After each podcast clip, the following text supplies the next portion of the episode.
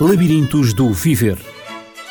Um programa de Natividade Lopes, onde o amor é norma e a educação é regra. Labirintos do Viver.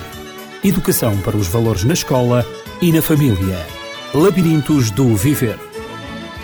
Nos últimos programas da rubrica Labirintos do Viver, temos visto que, além de uma inteligência intelectual, também possuímos uma inteligência emocional que é tão ou mais importante do que a primeira para o sucesso na família, na escola e na vida em geral. Comigo está a doutora Paula Barbosa, diretora do Centro de Psicologia e Formação Dialógicos em Mem Martins, para nos falar como desenvolver a educação emocional, desta vez em ambiente escolar. Porque, doutora Paula, a semana passada, nós, eh, no último programa, eh, falámos sobre a contribuição da família no desenvolvimento das competências emocionais dos filhos para que estejam preparados para se relacionarem em melhores condições com os professores, com os colegas, em meio escolar e também em meio social.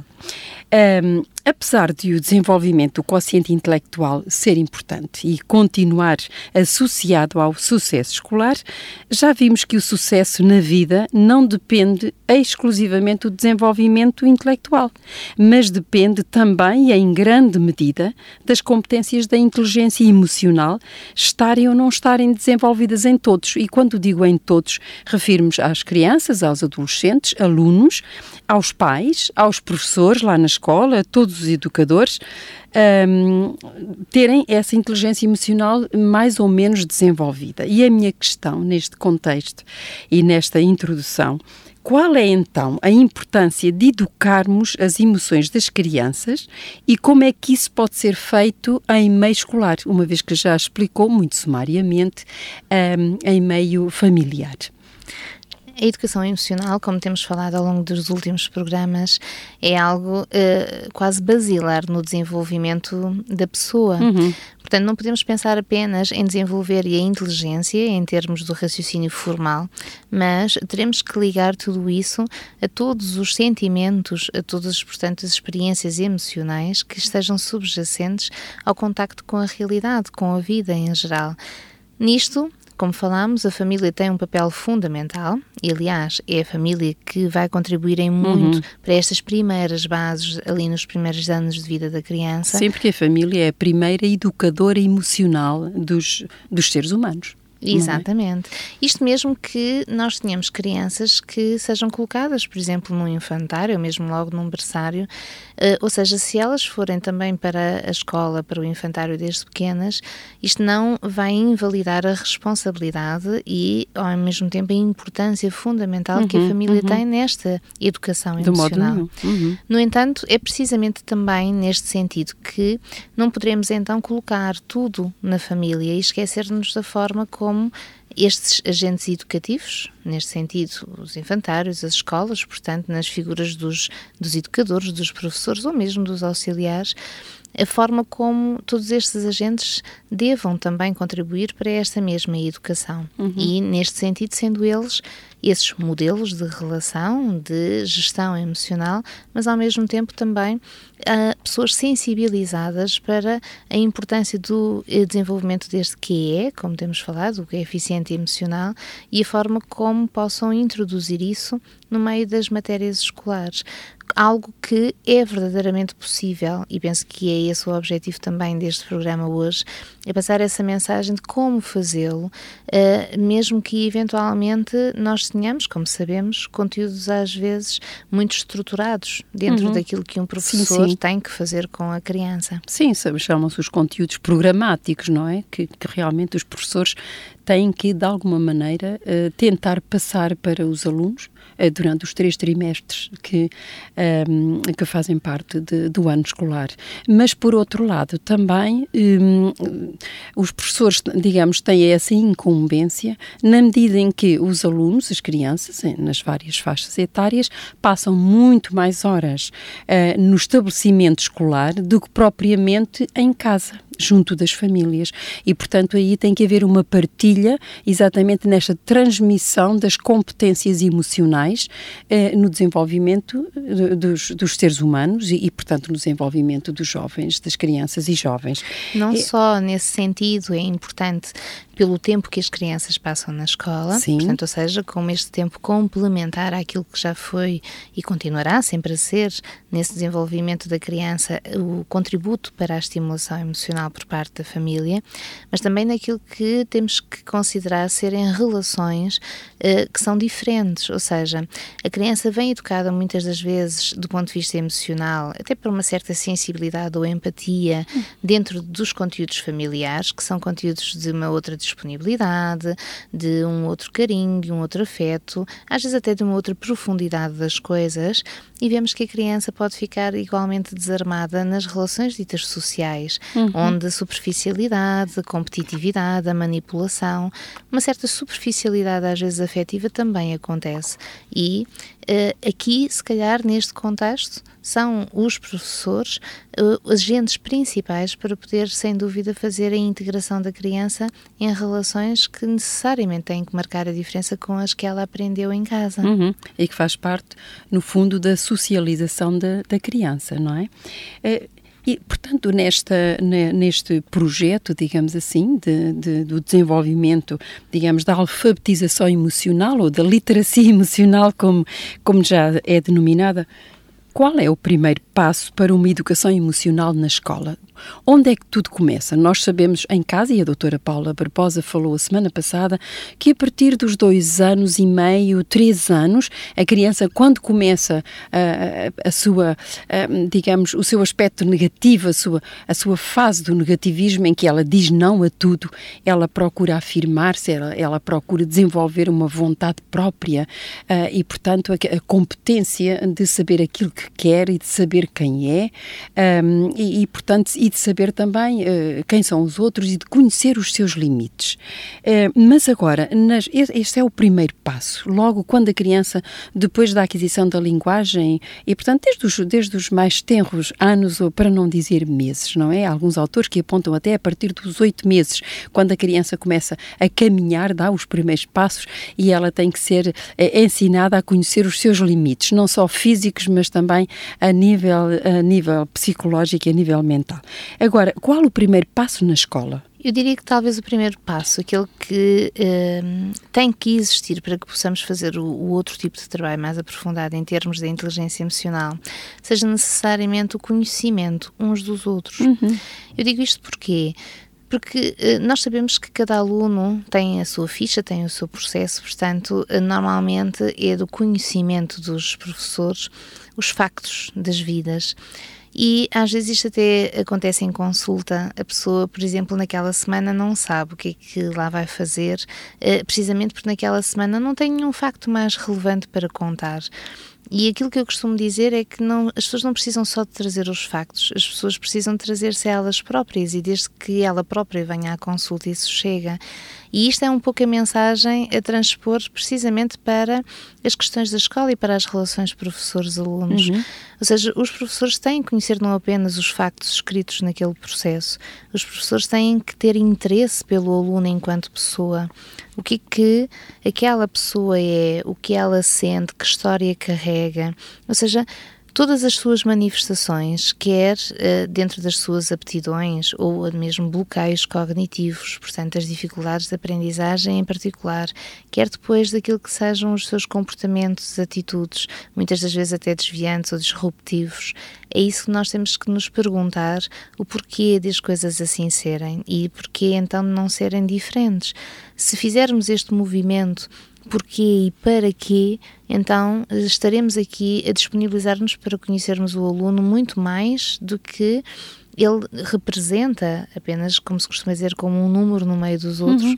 mas mais naquilo que sejam então as suas motivações e a sua existência verdadeiramente. A sua história de seja, vida, no fundo. A sua identidade uhum. pessoal, se pudéssemos assim dizer, em termos psicológicos gerais.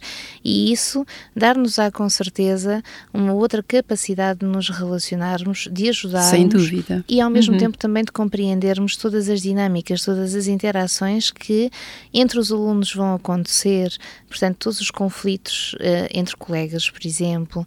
Também vamos compreender a forma como depois o aluno a nós irá reagir e até mesmo nós reagirmos ao aluno é necessário compreender que nas relações entre as pessoas existem muitos fatores que às vezes foram colocados, recalcados para o nosso inconsciente, mas que ali estão connosco, estão latentes, pertencem à nossa história e que nos vão motivar a reativar de formas específicas a comportamentos e a pessoas específicas. Uhum.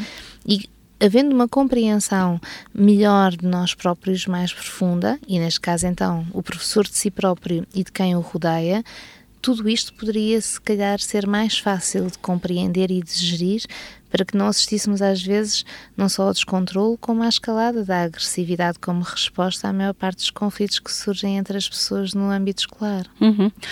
Há autores que defendem que uh, nessa, nessa interrelação entre, e nessa empatia, no fundo, que se cria entre o educador, uh, quer seja pai, quer seja o professor, não importa, entre o, educador uh, e, a, e, a, criança ou, ou o adolescente, um, que o educador deve preservar a sua história de vida, a sua identidade, digamos, emocional, um, e, mas que, por outro lado, uh, deve querer saber a história de vida do aluno, mas ele preserva a sua, os seus, as suas emoções, os seus sentimentos, não lhes revela. Um, acham que, que, deve, que isso é salutar, porque o educador não tem uh, que, que, transmitir ao aluno uh, os seus sentimentos, as suas emoções, quem sabe as suas lutas, os seus conflitos internos. Ele tem a sua vida, ele é uma autoridade e, por conseguinte, e, e o aluno é uma pessoa diferente que está ali para aprender e não tanto para partilhar aquilo que se passa na vida no, mais íntima, digamos assim, do, do educador. Partilha desta opinião como psicóloga clínica, doutora Paula? Assim, compreende-se isto tem uh, origens em modelos, uh, portanto, até mesmo de intervenção psicoterapêutica. Uhum. Esta questão de como quem se empresta uma relação enquanto educador, quer seja do ponto de vista psicológico ou até educativo na escola, que deva provavelmente preservar aquilo que seja a sua identidade própria, para que ela não uh, vá quase contaminar ou asfixiar de alguma forma aquilo que é a identidade do outro que está em construção. Compreende-se isso desta maneira, mas ao mesmo tempo eu considero que tem havido interpretações muito abusivas e até de certa forma distorcidas deste conceito. Uhum. Pondo isto num exemplo concreto, Uh, o professor não, não deve, para poder ser um modelo de educação emocional, não deve ter que chegar perante a turma e falar de si, Contar da sua história toda, toda Sem dúvida uh, e, portanto, assumir todos os sentimentos que, uhum. que tenha e todas as fragilidades e vulnerabilidades e tudo mais. Ou seja, o professor não deve fazer isto como ninguém deve fazer isto na vida socialmente. Se nós estamos a falar aqui de relações que são em si sociais, acima de tudo, e que vão personificar as relações profissionais que nós vamos ter mais tarde, entre a chefia e os colegas, é isso que a escola representa. Então nós temos que também ter uma noção de que tem que haver um lado nosso que tenha que ser privado. Muitas pessoas não têm esta concepção de que há coisas que devam guardar para si e que isso não seja necessariamente um omitir, um, um, deixar de gostar, mas uma necessidade de mediar, quase hierarquizar as relações que se vão construindo e a forma como nos expomos perante os outros. Uhum. Mas isto não quer dizer que o professor não deva, porque naquele momento o aluno fez algo desrespeitador, algo, algo agressivo, por exemplo, contra ele isto não quer dizer que o professor não deva dizer frontal e claramente aquilo que o aluno lhe fez sentir com essa atitude. E que não deva também pôr não só o aluno, como os visados desse comportamento, a falarem sobre aquilo que sentiram. Uhum.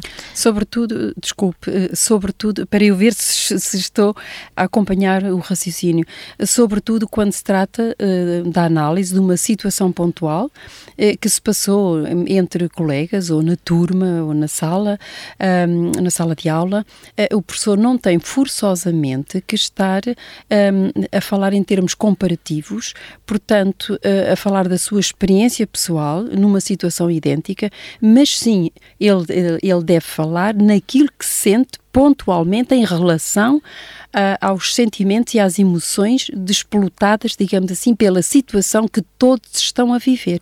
Sem dúvida que. Dizer, se sentiu uh, uh, satisfeito, se sentiu incomodado, se está triste. É esse género de, digamos, de confissões que o, e de partilha que o professor ou o educador deve dar. Sim, ou seja, sem dúvida que é isso que o professor deve fazer. Portanto, o professor deve contemplar não só o comportamento e o castigo ao comportamento, mas todas as, as, as emoções, sentimentos e até motivações ou representações que estejam subjacentes àquele comportamento. Uhum. Portanto, nós não poderemos tomar o comportamento como algo vazio, instintivo ou automático. Nós temos que dar um sentido e um significado ao comportamento para que então quer todos que rodeiam a criança ou o jovem, quer ele próprio, consiga, assim, porque lhe deu um significado, arrumá-lo dentro de si, pensá-lo para poder modificá-lo. Então, trata-se de centrar as coisas no aqui e agora.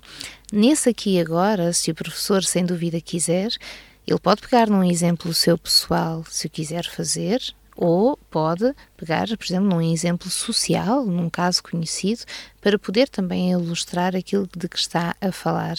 Mas sem dúvida que a, questão aqui é uma questão, digamos, vivencial e muito se tem feito nas formações profissionais. Portanto, hoje em dia, por exemplo, quando se faz a dita formação pedagógica de formadores, para quem quer dar formação, mas não era professor, portanto, de, de currículo, o que acontece é precisamente esta um, primazia das educações uh, serem feitas em termos vivenciais, ou seja, a pessoa não pode estar simplesmente a ouvir o que o outro está a dizer, não pode estar simplesmente a ver aquilo que ele está a passar nos seus diapositivos ou nos seus livros, a pessoa tem que ser convidada ela a pensar com, ao mesmo tempo, ela a nomear as coisas que está a sentir quando pensa naquilo, ela se calhar a levantar-se da cadeira, a participar em algo que envolva o seu corpo, que a faça, portanto, uh, interagir e daí puxar também mais afetivamente estes conteúdos. E porquê? Porque nós sabemos que se esta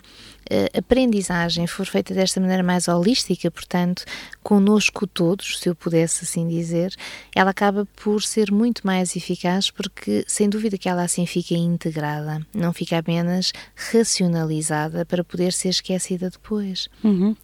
É, por falar em, em conteúdos e em currículo, eh, na sua opinião, quais deveriam ser os conteúdos uh, da educação emocional? Refiro-me os conteúdos na escola. Os conteúdos da educação emocional têm sempre que passar primeiro pela esta noção das inteligências múltiplas que nós temos vindo a falar, uhum. portanto, desta questão de que Uh, nós poderemos ter habilidades mais desenvolvidas do que outras, mas que temos que considerar sempre a nossa inteligência em todas estas multiplicidades. Portanto, se não conseguimos eventualmente atingir este objetivo através deste raciocínio, termos a consciência e a liberdade para o podermos fazer por outro caminho e chegar lá à nossa maneira. Portanto, esta é a ideia de que não existe só um caminho para uma aprendizagem. E ao mesmo uhum. tempo, quando falamos nisto, temos que necessariamente contemplar então a dita inteligência emocional, a forma então como a pessoa consiga reconhecer as suas emoções, não só geri-las em termos internos nesse controle emocional, mas também reconhecê-las nos outros e ser capaz, portanto, não só de lhes dar significado, mas também de fazer algo com isso e neste sentido ela conseguir, portanto, eh, fazer aqui uma espécie quase de, de escolhas que lhe dão um sentido de bem-estar em termos gerais. Portanto, fazer desta aprendizagem algo que contribua também para uma certa uh, consistência, um conteúdo interno e, e, portanto, aqui uma certa existencialidade também destas crianças. Uhum. Uh, e relativamente, uh, depois há todo um desenvolvimento de competências que, aliás, acompanha sempre o currículo, não é? Nos objetivos há sempre alguma coisa que, que tem que ser aprendida e desenvolvida. É para isso que, que, que existe uh, o sistema ensino-aprendizagem.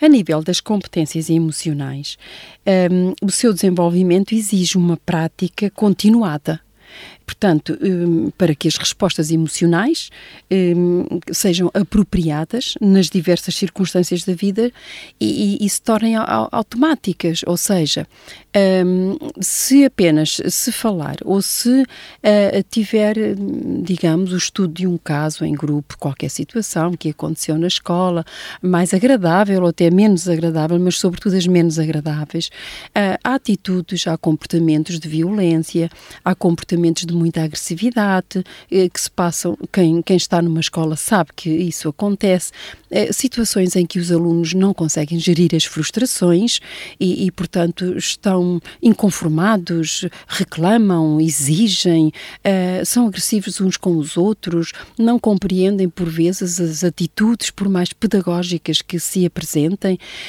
um, e portanto há uma, uma, uma, certa dificuldade em gerir todo, todo é, todo é, toda esta avalanche de emoções que por vezes existem, não só a nível dos alunos, não só na sala de aula, nos espaços eh, também um, da circulação na escola, como também às vezes eh, os professores ficam animados às vezes de, de, de emoções que têm dificuldade em gerir. Aliás, todos os seres humanos um, devem fazer esta aprendizagem da gestão das emoções, começando por mim, não é? que sou uma pessoa bastante emotiva. Um, mas se isto for apenas tratado pontualmente, uma vez, sei lá, a educação cívica, vamos imaginar, um, que é uma disciplina que é transversal, não é? A tantas outras. Um, se isto for tratado uma ou duas vezes, será que assim eu posso combater a violência na escola, por exemplo? Eu posso combater o, os comportamentos agressivos que surgem tantas vezes um, entre, entre os alunos, entre professores e alunos, etc uma única vez, sei lá, uma vez por trimestre, será que isto é o suficiente para nós dizermos que estamos a fazer uma, uma gestão uh, da, da, educação emocional efetiva uh, e, e, de facto, consciente um, ehm, e eficaz? De tudo.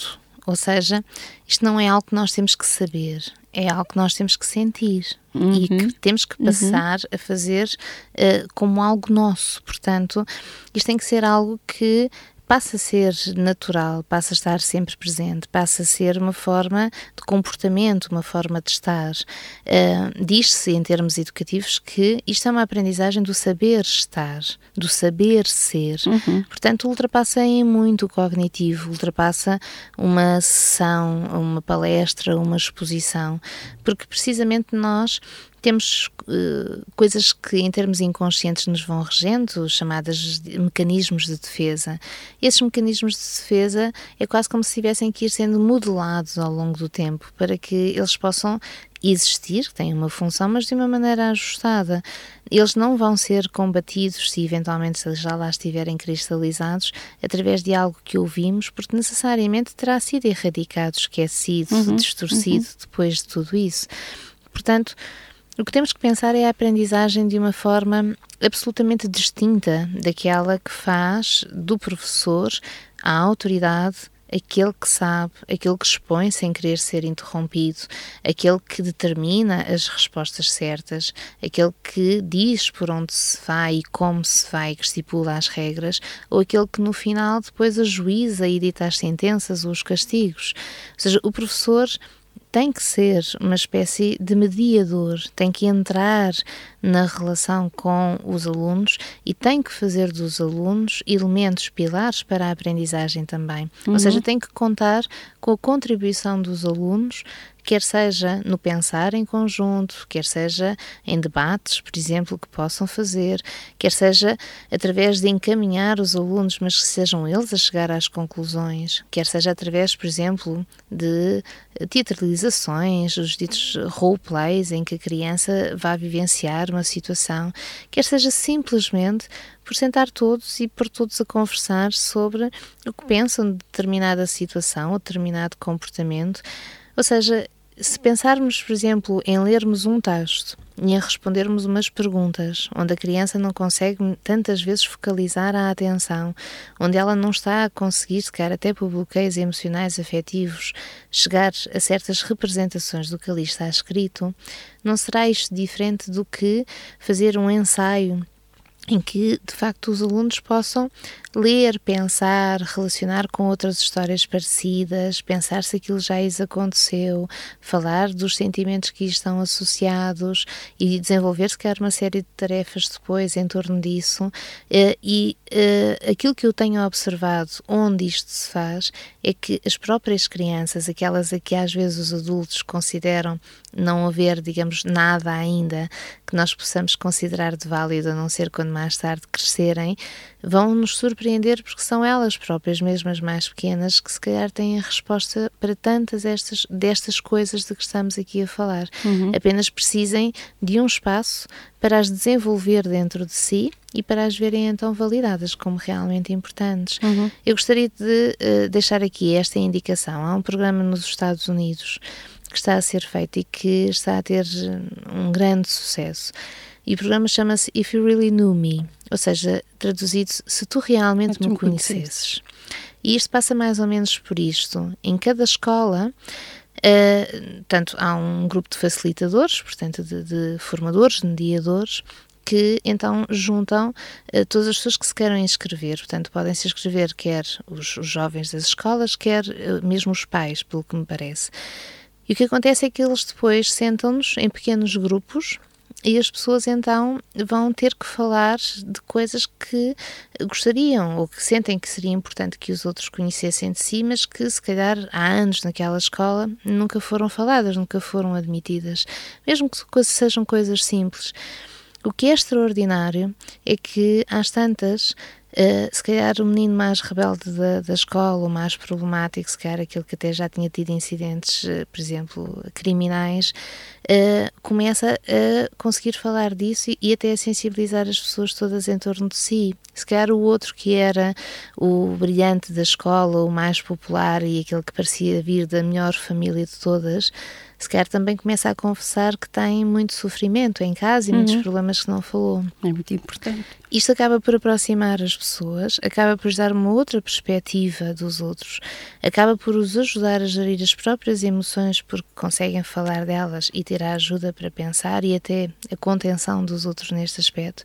E depois ainda se fazem exercícios como, por exemplo, Uh, imaginem uma linha imaginária, não é? por exemplo, ao longo de uma sala e põem todos de um lado.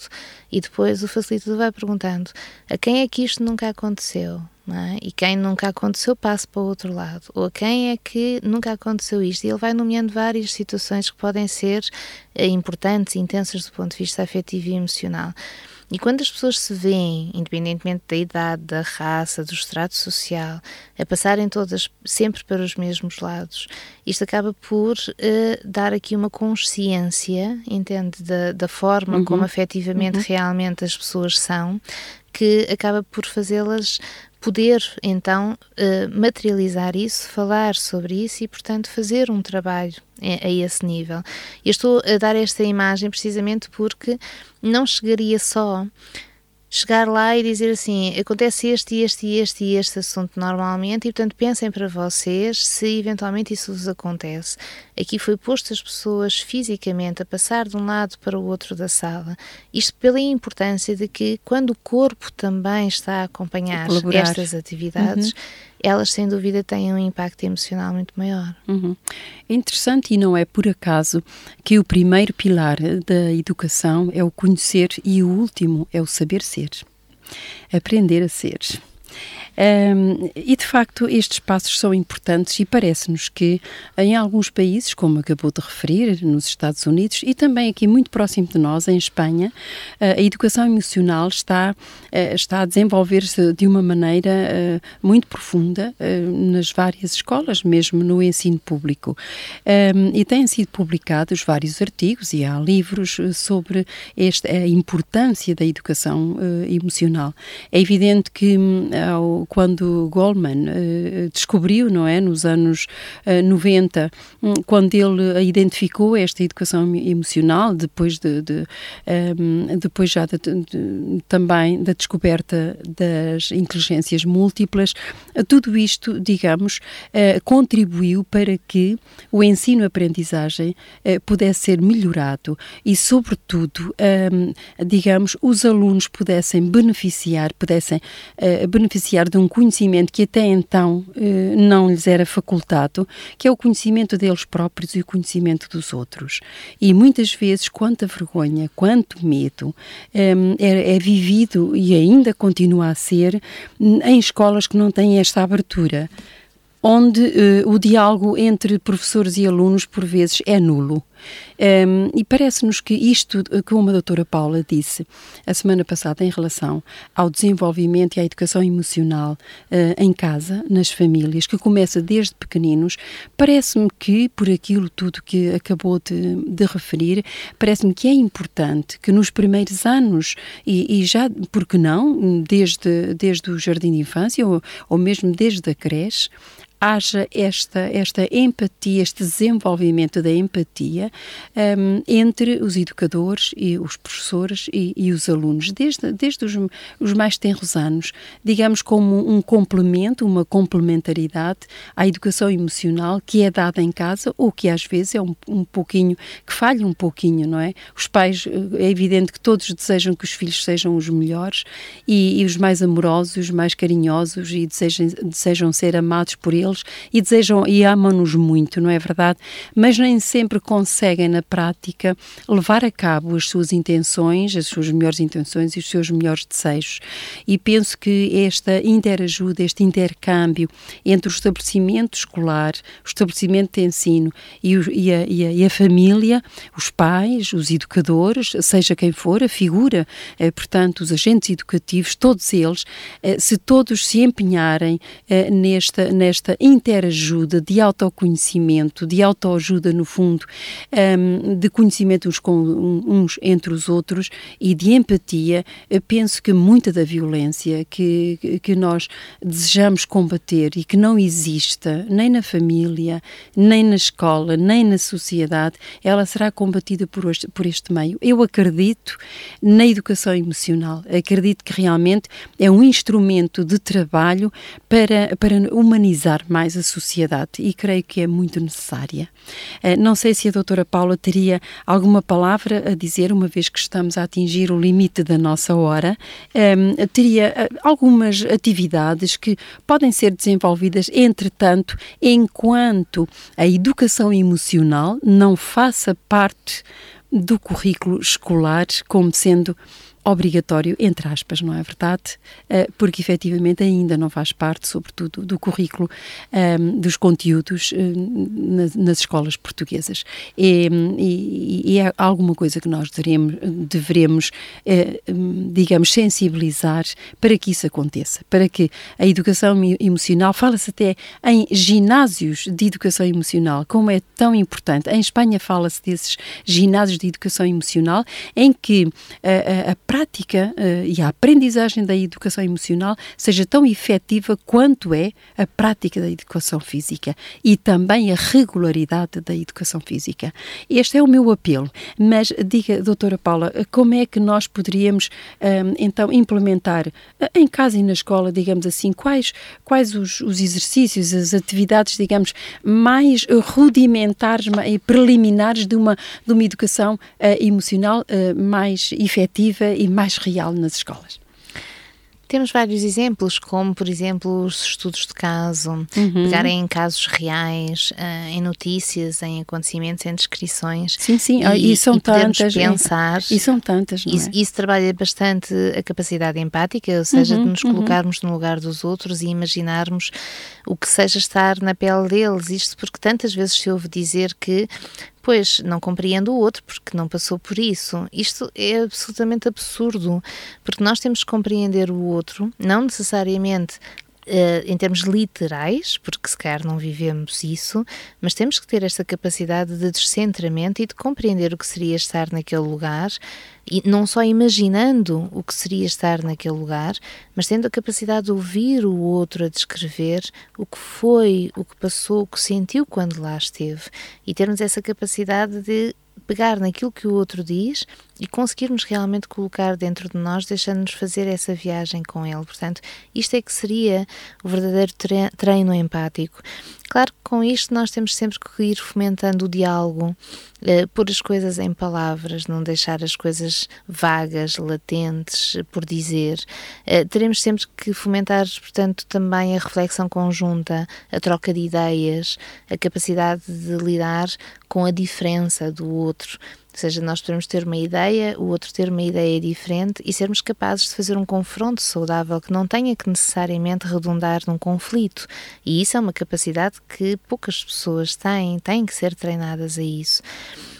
Algumas pessoas, por exemplo, nem chegam a falar com medo que de facto seja o conflito e não o confronto que seja o resultado final. Temos também depois aqui uma série de jogos que poderíamos fazer, mesmo de roleplays, portanto, dramatizações, teatralizações, que uh, dessem corpo à forma como nós poderíamos lidar. Muitas das vezes o que se pode fazer é treinarmos as várias situações, ou seja, por exemplo, fazermos como não se deve fazer ou como usualmente devemos fazer e depois experimentarmos a outra solução, aquela que envolve a, a inteligência emocional e vermos os resultados lá logo na prática, a fazer as crianças não só observarem como sentirem como aquilo de facto dá um resultado diferente. Isso normalmente também é um bom recurso. E uma das coisas também que me parece importantes é toda esta noção de que o corpo existe, portanto, todos os exercícios que nós poderíamos ter de, de relaxamento, eh, de pôr as crianças a trabalhar o toque umas com as outras, pôr as crianças a trabalhar mesmo a confiança e a proximidade através daquilo que pudessem fazer fisicamente, mas que fosse no sentido, não, dito de uma, não digo de uma meditação, como se calhar o adulto faz, mas de um treino, é essa visualização e esse relaxamento interior que a criança também precisa de aprender a fazer desde que é bastante pequenina. Em suma, muitas atividades poderão ser feitas, mas estas talvez aquelas que seriam as de base para podermos fazer este uhum. treino e, no fundo, não difíceis de, de serem eh, executadas. Doutora Paula Barbosa, atingimos de facto o limite de, do nosso tempo, mas eh, prometemos estar de volta na próxima semana com o programa Labirintos do Viver. Não vamos ficar apenas por aqui. Antes, gostaria que deixasse os contactos do Centro de Psicologia e Formação Dialógicos poderão enviar-nos um e-mail através do dialógicos.lda.dialógicos.pt ou contactar-nos pelo telefone 219260052. Despedimos-nos com muita amizade e até para a próxima semana. Labirintos do Viver Um programa de Natividade Lopes, onde o amor é norma e a educação é regra. Labirintos do Viver Educação para os valores na escola e na família. Labirintos do Viver.